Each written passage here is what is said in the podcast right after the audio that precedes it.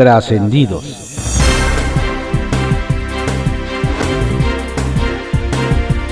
Continuamos con la audiosíntesis informativa de Adrián Ojeda Román, correspondiente a hoy, lunes 16 de agosto de 2021.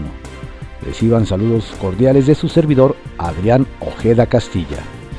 Demos lectura a algunos trascendidos que se publican en periódicos de circulación nacional. Templo Mayor, por Fray Bartolomé, que se publica en el periódico Reforma. Aquello de gobernar con el pueblo suena bonito en el discurso, pero hueco en la realidad. Resulta que con la 4T se ha hecho a un lado la participación ciudadana, tanto en dependencias federales como en organismos supuestamente autónomos.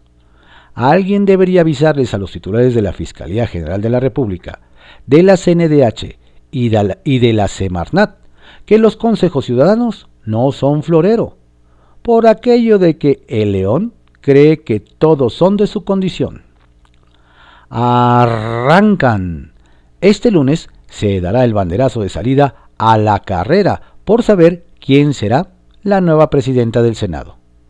Lo único claro hasta ahora es que será mujer, como lo anunció, Ricardo Monreal. Y como Morena ya le agarró el gusto al mayoriteo, obviamente será de ese partido. Se supone que hasta ahora son cinco las contendientes y si bien no tienen todas las mismas posibilidades, nadie se atreve a dar por ganadora a alguna. Se trata, en estricto desorden alfabético, de las senadoras Imelda Castro, Maribel Villegas, Berta Carabeo, Ana Lilia Rivera y Malú Micher. Dado el distanciamiento que existe entre Monreal y el presidente de la República, hay quienes se preguntan si el coordinador morenista podrá decidir por sí solo la elección. Y es que el envío al Senado del ex jefe de los siervos de la nación, Gabriel García, directamente desde Palacio Nacional, es visto como una manera de ponerle cuña al Zacatecano. Así que ojalá y esta decisión sea un auténtico ejercicio de paridad de género y no un pleito entre hombres.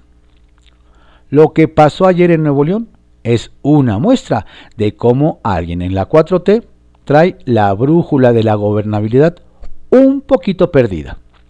Y es que justo ahora que están repuntando los índices criminales en ese estado, Olga Sánchez Cordero se reunió con alcaldes electos.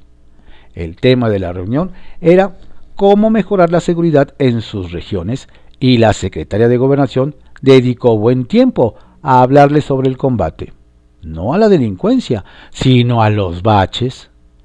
Cuentan que más de un munícipe se quedó entre triste y desconcertado, porque aunque parezca broma, realmente el gobierno federal está muy obsesionado con el Programa Nacional de Bacheo. No hay que olvidar que Andrés Manuel López Obrador se sacó de la manga este tema de los baches, justo el día que lo cuestionaron por el fracaso de su estrategia de seguridad cada quien sus prioridades. Tal y como lo prometió el presidente Andrés Manuel López Obrador, ya empezó a perseguir a los mandatarios del pasado para hacerles pagar sus crímenes. Hace unos días inició con Hernán Cortés, así que ya mero llega Enrique Peña, como en unos 400 años, no, menos, como 500. Circuito interior que se publica en el periódico Reforma. La primera parte tiene lógica y apunta a un proyecto natural de gobierno. Por teléfono, una vecina invita a otra a formar parte de los comités vecinales de salud de la Ciudad de México. Le propone ubicar a cinco personas, sobre todo si tienen complicaciones de salud, para darle seguimiento médico y asegurarse de que acudan a sus clínicas y tengan siempre los medicamentos que necesitan. Después, la promotora le dice que será una estrategia a largo plazo y que hay tiempo para ganar simpatías que después se pueden volver votos. ¿Será un caso aislado o un proyecto a largo plazo? Mientras los alcaldes de oposición no dejan de insistir en que se permitan encuentros con la jefa de gobierno, Claudia Sheinbaum, para comenzar el diálogo indispensable, cuentan que la carrancista de Morena, Evelyn Parra, pudo sin problema acompañar a la mandataria en dos recorridos vecinales. Miel y hiel, según el caso. Línea 13, que se publica en el periódico Contrarréplica. Después de que la Sala Superior del Tribunal Electoral le retirara a Morena una diputación federal que estaba asignada a Gabriela Jiménez, quien será reemplazo por Wendy González del PAN en el Distrito 3 Federal, en la alcaldía Escaposalco nos dicen que quien quedó con la responsabilidad de reorganizar a su partido es la diputada electa por el Distrito 5 local, Nancy Núñez, quien será la única legisladora del partido Guinda en aquella demarcación. Ya veremos qué figuras se suman a la morenista para tratar de recuperar ese territorio. Avanzan acuerdos. Este fin de semana quedó instalada la plenaria de las y los diputados de Morena que integrarán la segunda legislatura del Congreso de la ciudad. Uno de los acuerdos que tomaron fue el de trabajar en las alcaldías que ganó la oposición en las elecciones del pasado 6 de junio para hacer un contrapeso desde el legislativo local. Además se presentó el primer proyecto de agenda legislativa que fue construida con las propuestas de campaña de cada integrante del grupo parlamentario. Evitar madruguete. Este lunes habrá que estar pendiente de los anuncios de la Unión de Alcaldes de la Ciudad de México, quienes nuevamente solicitarán audiencia con la jefa de gobierno para instalar una coordinación interinstitucional para que participen en la toma de decisiones en cuanto a las facultades de las alcaldías y así evitar madruguetes a los reglamentos. Ya veremos qué novedad plantea, sobre todo después de que la gobernante les dijera que esos temas se tratan con el Congreso local. Saturan menores contagiados el Hospital Federico Gómez. El Hospital Infantil Federico Gómez en la Ciudad de México se encuentra saturado por el aumento de casos de menores contagiados de COVID-19. La tercera ola de la pandemia que enfrenta el país ha provocado que se registren más casos positivos de coronavirus en niños y adolescentes. Ante ello, el hospital comunicó que se encontraba a su máxima capacidad para la atención de menores con SARS-CoV-2. Precisó que las autoridades sanitarias trabajan en la ampliación de camas para recibir a más pacientes. El Caballito, que se publica en el periódico El Universal. Amagan con paro en el Congreso. Cuando están por concluir las labores de la primera legislatura del Congreso local, los 365 trabajadores de estructura amenazan con realizar un paro de labores. Todo se debe a que por instrucciones del oficial mayor Reinaldo Baños Lozada, su bono de fin de legislatura les fue condicionado a que firmen su renuncia, cuando eso antes no les había ocurrido. Aseguran que desde el viernes pasado les informaron la situación, lo que generó molestia y motivó la advertencia de que se realizará un paro de labores. Veremos si los empleados de confianza deciden hacerlo la respuesta del Tribunal Electoral del Poder Judicial de la Federación. Sin mencionar su nombre, el Tribunal Electoral del Poder Judicial de la Federación respondió a los señalamientos que el pasado sábado realizó en su contra la jefa de gobierno Claudia Sheinbaum, quien calificó de un robo el hecho de haber retirado el triunfo a la candidatura de Morena a diputada federal por el Distrito 3, Distrito 3 a Gabriela Jiménez el Tribunal Electoral precisó que la determinación se basó en una jurisprudencia que establece la anulación de casillas si una persona que no pertenece a la sección electoral se desempeña como funcionario de casilla, por lo que no hay intención de ocasionar un daño a Morena. Sin embargo, nos dicen, esta batalla entre el gobierno de la Ciudad de México y el Tribunal Electoral aún tendrá otros capítulos que contar chocan diputados panistas y morenistas. Diputados del PAN y Morena chocaron en redes sociales.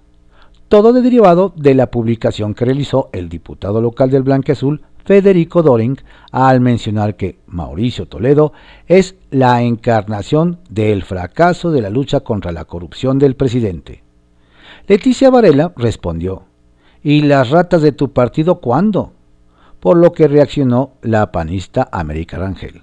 Leti, no sé si sepas, pero ustedes son gobierno. Si tienes pruebas contra alguien, actúan en consecuencia. De ahí vino una lluvia de comentarios. Sacapuntas, que se publica en El Heraldo de México. Fiestas patrias en veremos. En Palacio Nacional hay un debate. ¿Debe o no haber gente en el Zócalo el 15 de septiembre? Por lo que nos aseguran que dependerá del semáforo epidemiológico que determine la Ciudad de México. Es decir, Claudia Sheinbaum tiene la última palabra sobre las fiestas patrias en el corazón de la capital. Ubican a Huerta. Con la ayuda de agencias de Estados Unidos, la Fiscalía General de la Ciudad de México que comanda Ernestina Godoy logró ubicar en territorio estadounidense el paradero de Saúl Huerta, acusado por violación a un menor de edad y prófugo de la justicia. Nos dicen que lo tienen cercado y en cualquier momento le echarán el guante para ponerlo tras las rejas. Nueva encomienda. José Luis Salomía concluyó ayer su encargo como director de epidemiología de la Secretaría de Salud. Parte del equipo de respuesta a la pandemia a nivel federal se meterá de lleno a la transición del gobierno de Sonora luego de que, a finales de junio, el gobernador electo Alfonso Durazo lo propuso como secretario de salud de aquella entidad. Observador de lujo. Este martes arranca por segunda vez el proceso para legitimar el contrato colectivo de la planta General Motors en Silao. Y por tratarse de un proceso que ha generado muchos dolores de cabeza a la 4T, el INE que preside Lorenzo Córdoba fungirá como observador a petición de la Secretaría del Trabajo y la Organización Internacional de Trabajo. Reducción de deuda. Pese a la difícil situación económica derivada por la pandemia y agentes internos y externos, el gobierno de Alejandro Murat en Oaxaca logró una reducción de 37% de la deuda del Estado. Cifra histórica si se considera que heredó de los anteriores gobiernos finanzas en bancarrota y compromisos con el ISTE y el SAT que ya fueron finiquitados. Kiosco, que se publica en el periódico El Universal. No busca Gober quien se las haga, sino quien se las pague. Donde se han despertado suspicacias es en Jalisco, nos platican, luego de que el gobernador Enrique Alfaro, de MC, reasignó 140 millones de pesos de la Universidad de Guadalajara, lo que le generó una nueva diferencia con el ex rector y líder del grupo político de la institución, Raúl Padilla López, con quien hace poco parecía que iba de la mano en varios temas. Nos indican que algunos creen que el castigo al presupuesto universitario es porque don Raúl no apoyó a don Enrique en su postura de regreso a clases presenciales y marcó su raya para el retorno de universitarios. Aunque otros comentan que a don Enrique le gusta el cambio de rumbo repentino.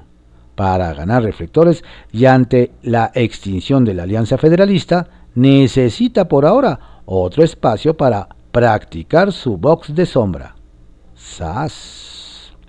Fuego amigo a secretario de salud desde su trinchera a quien parece que se le coló el enemigo en casa, en Baja California Sur nos cuentan, es al secretario de Salud Estatal, Víctor George Flores, ahora que está en la recta final de su administración. Nos detallan que mientras don Víctor enfoca los reflectores en presumir la baja de contagios de COVID en el Estado, a pesar de la tercera ola en la pandemia y enumerar las cifras positivas desde su dependencia, filtraron fotografías sobre las condiciones precarias en las que opera el principal hospital en La Paz, donde se quedaron sin aire acondicionado. Algo básico con los 40 grados de temperatura en la región.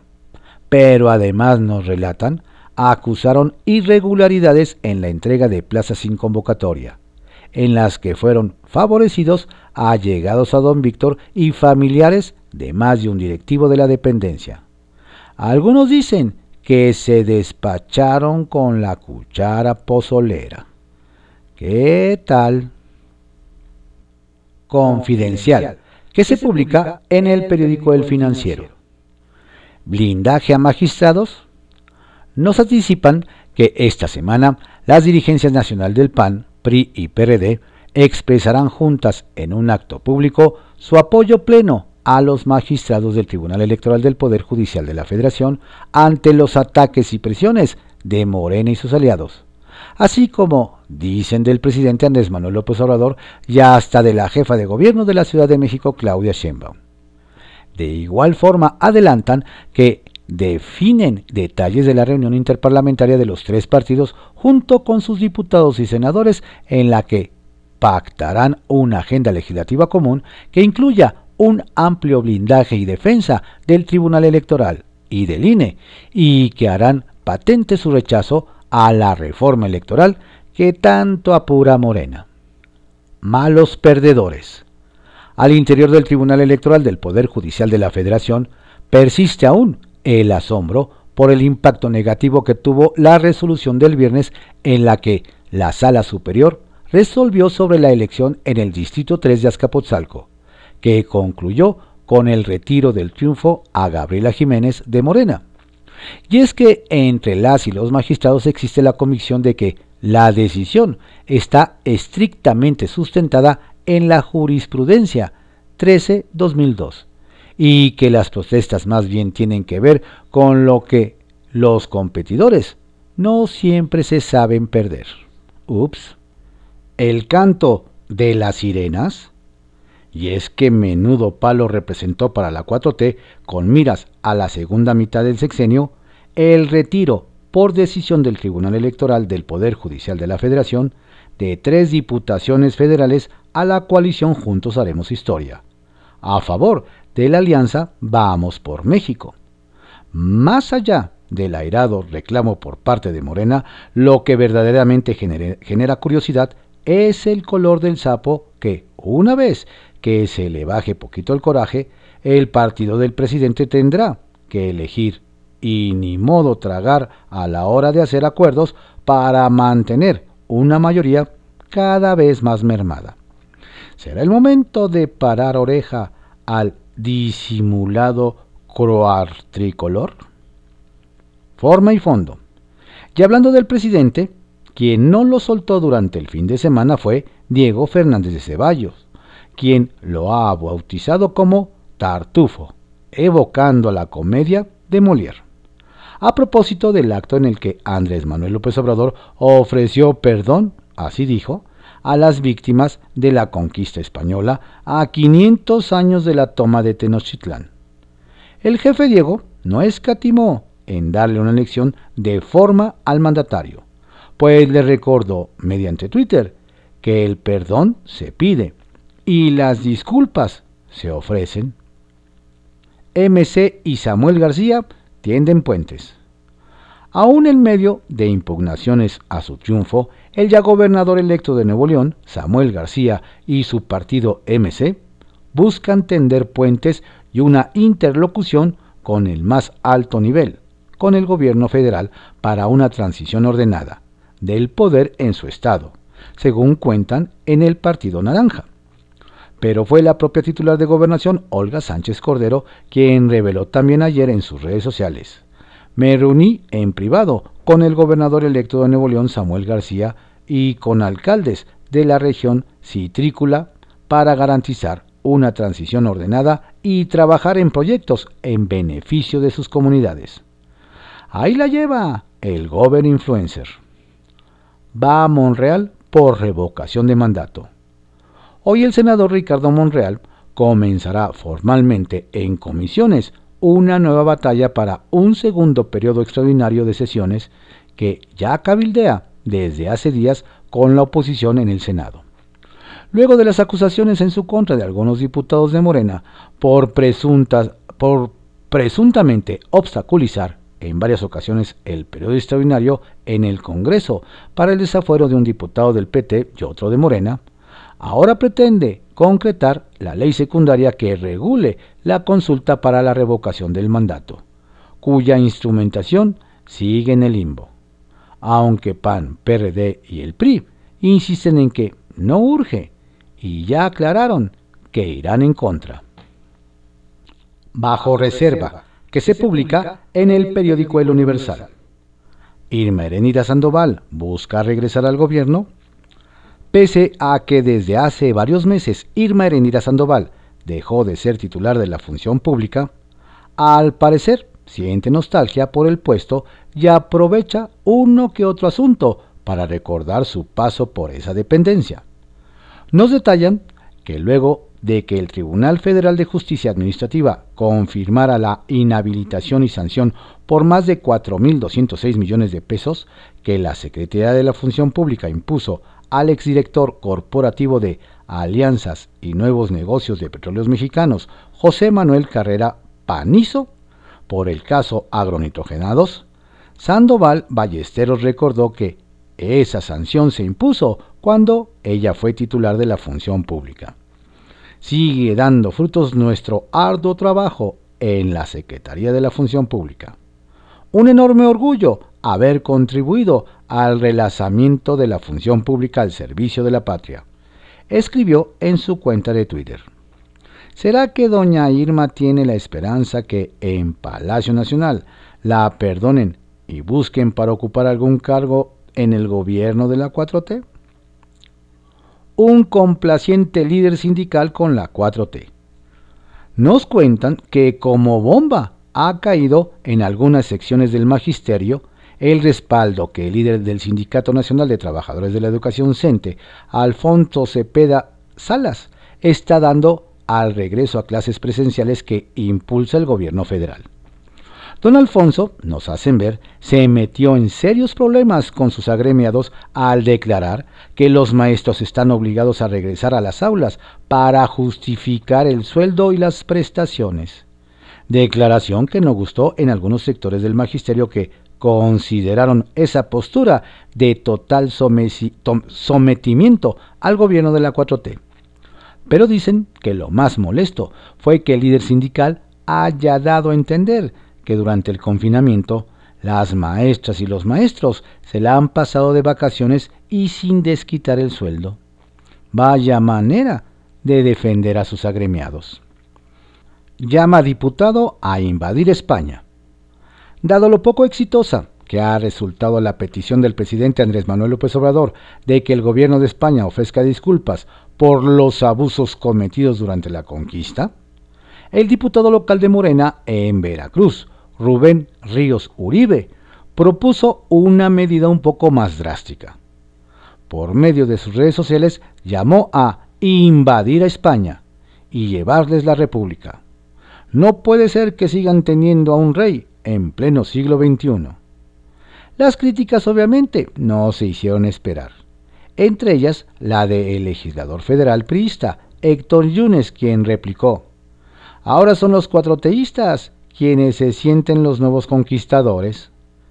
Ríos Uribe trató de arreglar el asunto y escribió más tarde que se trató de, sarcasmo. Qué bueno que aclaró. Más muertos en la obra del aeropuerto Felipe Ángeles.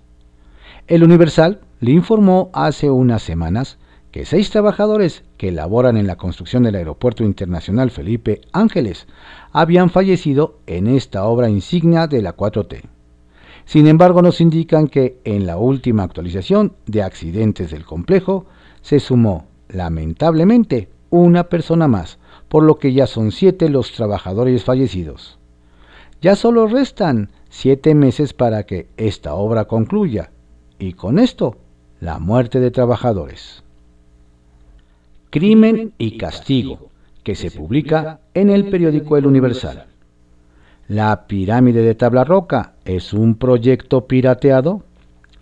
El Instituto Nacional de Derechos de Autor entregó en diciembre pasado un certificado de registro a la obra Origen y Esplendor de una Nación, que es, en esencia, un proyecto para colocar en el Zócalo Capitalino una maqueta de Tenochtitlan y ofrecer un espectáculo de luz, sonido, danza, videomapping y pirotecnia para conmemorar los 500 años de la caída de Tenochtitlan.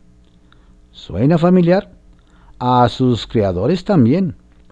Nos cuentan que dicho proyecto estaba en proceso y que antes de que lo presentara a las autoridades del gobierno capitalino, buscaron a una serie de proveedores para que les dieran un presupuesto. En eso estaban, cuando en marzo pasado se enteraron en las noticias de que el 13 de agosto se ofrecería al público una maqueta del Templo Mayor y un espectáculo llamado Memoria Luminosa. Los creadores buscaron al gobierno para advertirles de la semejanza de ambos proyectos, pues podría ser un potencial robo de idea.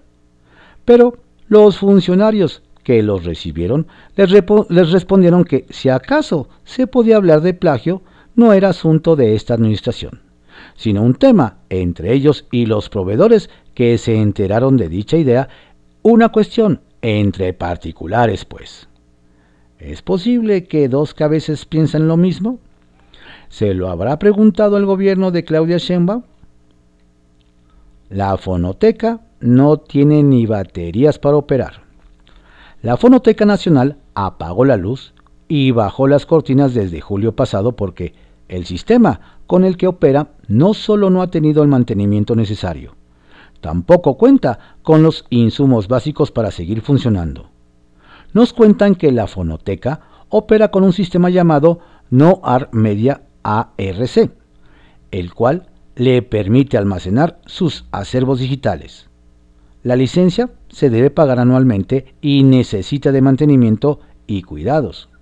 Se trata de un sistema cerrado, es decir, no puede consultarse por Internet. Así que, para tener acceso a los acervos, es necesario ir a las instalaciones. Dichos sistemas necesitan baterías que no se consiguen en cualquier lugar y si no se cambian cuando se requiere, se puede provocar un cortocircuito y se borraría la información. Como de momento no se puede comprar ni las baterías ni darle mantenimiento, se decidió apagarlo. ¿Y esto qué significa? Que la fonoteca está cerrada, no se tiene acceso a nada y por lo tanto la digitalización está detenida. ¿Y eso es grave? Sí, nos dicen porque las cintas de distintos acervos corren riesgo de dañarse debido a que hay espacios de almacenamiento sin temperatura controlada y si no se digitalizan se perderían. La promesa es que Noir Mediarc se vuelva a prender el 15 de septiembre, pero la licencia se debe renovar en octubre y no se sabe si habrá dinero para ello o no. De momento, la versión oficial de este cierre es que está dando mantenimiento del sistema eléctrico y por eso la consulta de los catálogos está suspendido hasta nuevo aviso. En Twitter, por ejemplo, la institución también avisó que las audiotecas están cerradas por mantenimiento. Las alertas están prendidas otra vez.